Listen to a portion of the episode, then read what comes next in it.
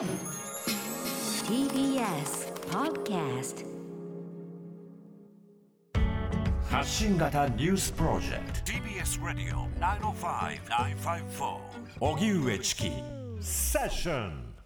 ここからはフロントラインセッション社会、経済、テクノロジー、そしてカルチャーまで様々な分野の最前線をゲストに伺うコーナーです。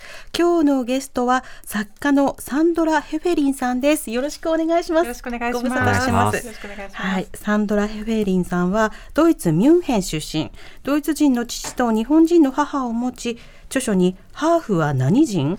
ハーフとバイリンガル教育など多文化共生をテーマに執筆活動をされています。先月最新刊なぜ外国人女性は前髪を作らないのかが中央公論新社より発売されました。はい去年の3月セッション22に出演していただいて、うんうんその時はあの体育会系とか、はい学校の校則とか、はい日本の中でこういった、まあ、ある種独自カルチャーというものが一体どういったものなのかということをお話ししましたね。はい。はい、それからまたさらにそのコロナの状況もこう悪化しているようなところもありますし、はい。あのヨーロッパの感染状況もね。いろいろと変化あると思いますけれども、この1年間いかがでしたか？そうですね。やっぱり皆さんも同じだと思うんですけども、やっぱりもう。まるっきり変わってきちゃいましたね。だから本当はあの去年のその大会系日本虫歯も病あれ書き下ろしだったので、はい。あれが終わったらそのちょっとドイツに遊びに行こうと思ってたんですけど、うんうん。結局その出した後にコロナ禍になってしまったのではい全くそういうこともできず、もうずっとあのまあ家にこもってっていう感じですね。うん、ステイホームでということですよね。その間はその執筆のお仕事などを中心されてたんですか？そうです。ね。あの物を書いたりあのしてました。はい。はい。というわけで今日はですね、新刊タイトルが、なぜ外国人女性は前髪を作らないのか、はい。というものなんですけれども、そのままズバリのお話を伺うんですけれども、はい。前髪を作るっていうのは、まずそもそもどういったことなのかから教えてもらっていいですか？はい。なんか私もその前髪を作るっていうその作るって言い方は日本に来てね、まああの初めて聞いて、多分辞書にも載っていなくて、なんかちょっとスラングみたいなものだと思うんですけども。確かに。はい。あのよく美容室とかでええ。その前髪は作られないんですか？とかって前髪作りますか？とかね、聞かれますよねあの聞か。れます聞かれます。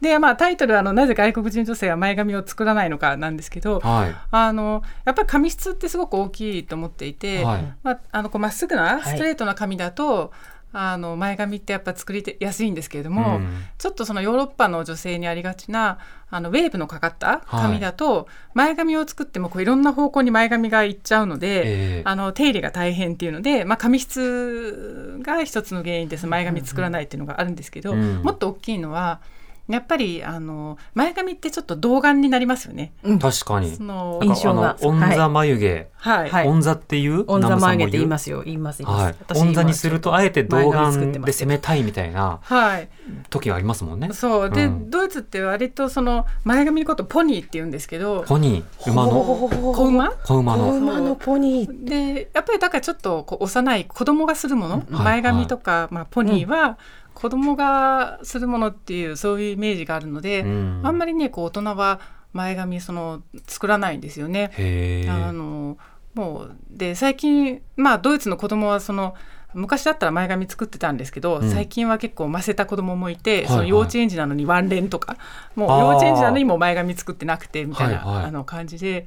でまあ私自身も前髪は作ってないんですけどあの実はちょっと前髪に憧れてる部分もあって、ええ。だけどその日本でこう前髪のあるうん。女性を見てると、やっぱりちょっと私自身とは違うタイプの女性が多くて、はい。ちょっと小柄で華奢でこう前髪を作っていてでちょっとなんか上目遣いとかしても似合う感じの、うん。で私なんかはすごい背高いから、はい。多分前髪を作って上目遣いとか憧れますけど、うん。なんか自分が一番背が高い中で上目遣いって誰に向けてやってるのって話だし、うん。まあ、太陽に向けてとかね。そうそうそう、はい。だからあの作ってないですね。うん、前髪を作るっていうフレーズはドイツではあるんですか？ないんですか、わあそういう方はないですね。なんか前髪があるない、うんうん。まあほとんどの人はないんですけどね。ええはい。そうですね。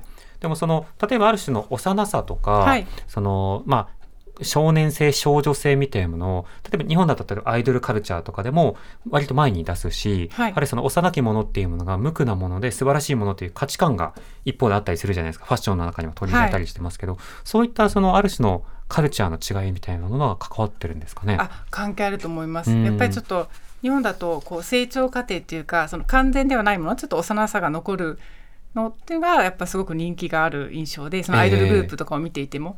でドイツはどちらかというとみんなその10代の人も大人っぽく大人っぽく見えるようにしたい人が多いので、えもういかに大人っぽく見せるかっていうのがこうスタンダードっていうそういう違いはあると思います。えうんなるほど。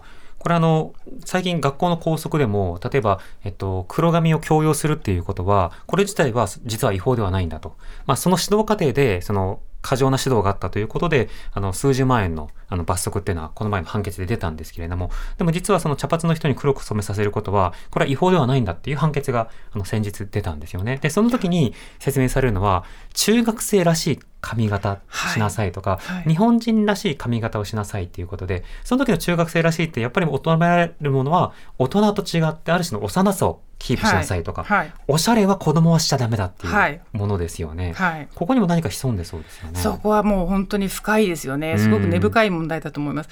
なんかそのあの日本人だったらその黒髪であるはずだっていうのは本当にすごくあのもう前提としてあの思ってる人がすごく多くって、えで私自身は、まあ、その日本とドイツのハーフなんですけれども、まあ、見た目がちょっとはあの白人っぽいので逆に私地毛が割とその黒髪に近い、まあ、焦げ茶色ですね。えはい。ちょっと黒に近いんですけれども、あの今はだから染めていて、うん。でまあ地毛だとよくあの若い頃にはい。言われたのは、えーなんかその外国人なのに金髪じゃないんだみたいなよく言われていてはだからその日本人とかその中学生は黒髪である、うん。そのこういうこう就活生は黒髪であるとかいろいろありますよね。ええ。ででそれでいくその路線でいくと、まあ、外国人だったら当然金髪でしょみたいなのも成り成り立ってしまって。それもまたステレオタイプとして、ね、そうなんですね。そうなんです。だからこうあの誰それはこうあるべきみたいなこういう髪であるべきっていうのがやっぱすごく強くて、うん。あんまりそういう考え方ってドイツではないので、はいはい。まあそのいろんな髪の色もう赤毛金髪茶色黒髪ってあるので、あのこういうポジションの人はこういう髪色のはずっていうのがそもそも成り立たないですよね。なるほど。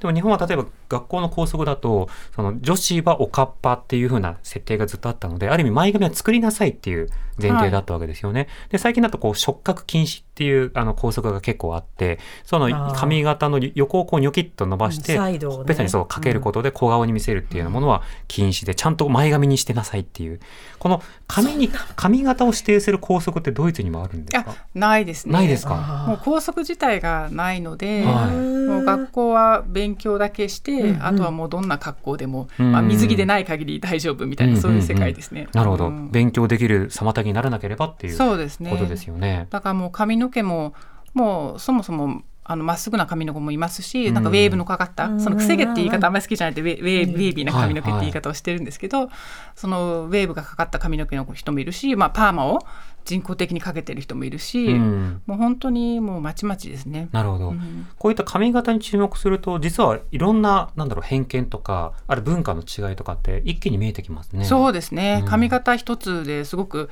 やっぱりそこの国の事情みたいなのが見えてくると思います。ええそうしたものをその見た上で日本の髪型の傾向からなんでしょうこう文化の背景の、そのどういったところを今考えてほしいなとお感じになってますか？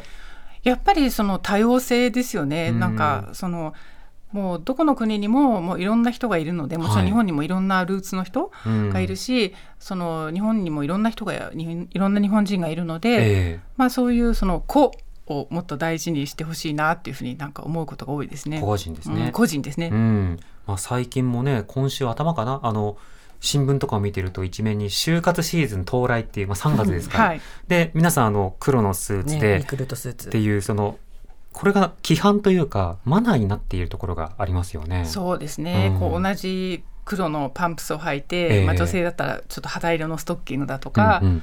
で髪の毛は黒でヘアスタイルもあんまりその奇抜ではないものって決まっているので、えなんか、まあ、それはその形だけだしその就活の時期が終わったらまた変わるから気にする必要ないみたいに考えてる人もいるんですけど、うん。やっぱりその形を変えていくっていうのもあの大事なんじゃないかなと思いますけどね。えなるほど。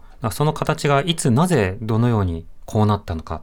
こういったものを立ち止まって考えるのは良さそうですね。そうですね、うんえーサンドラさんの新刊なぜ外国人女性が前髪を作らないのかは中央公論新社から税別1600円で発売中です。サンドラさんには再来週17日水曜日にもお話を伺います。はいありがとうございありがとうごました。ざいます。よろしくお願いします。TBS Radio 荻上チキセッション TBS Radio 905-954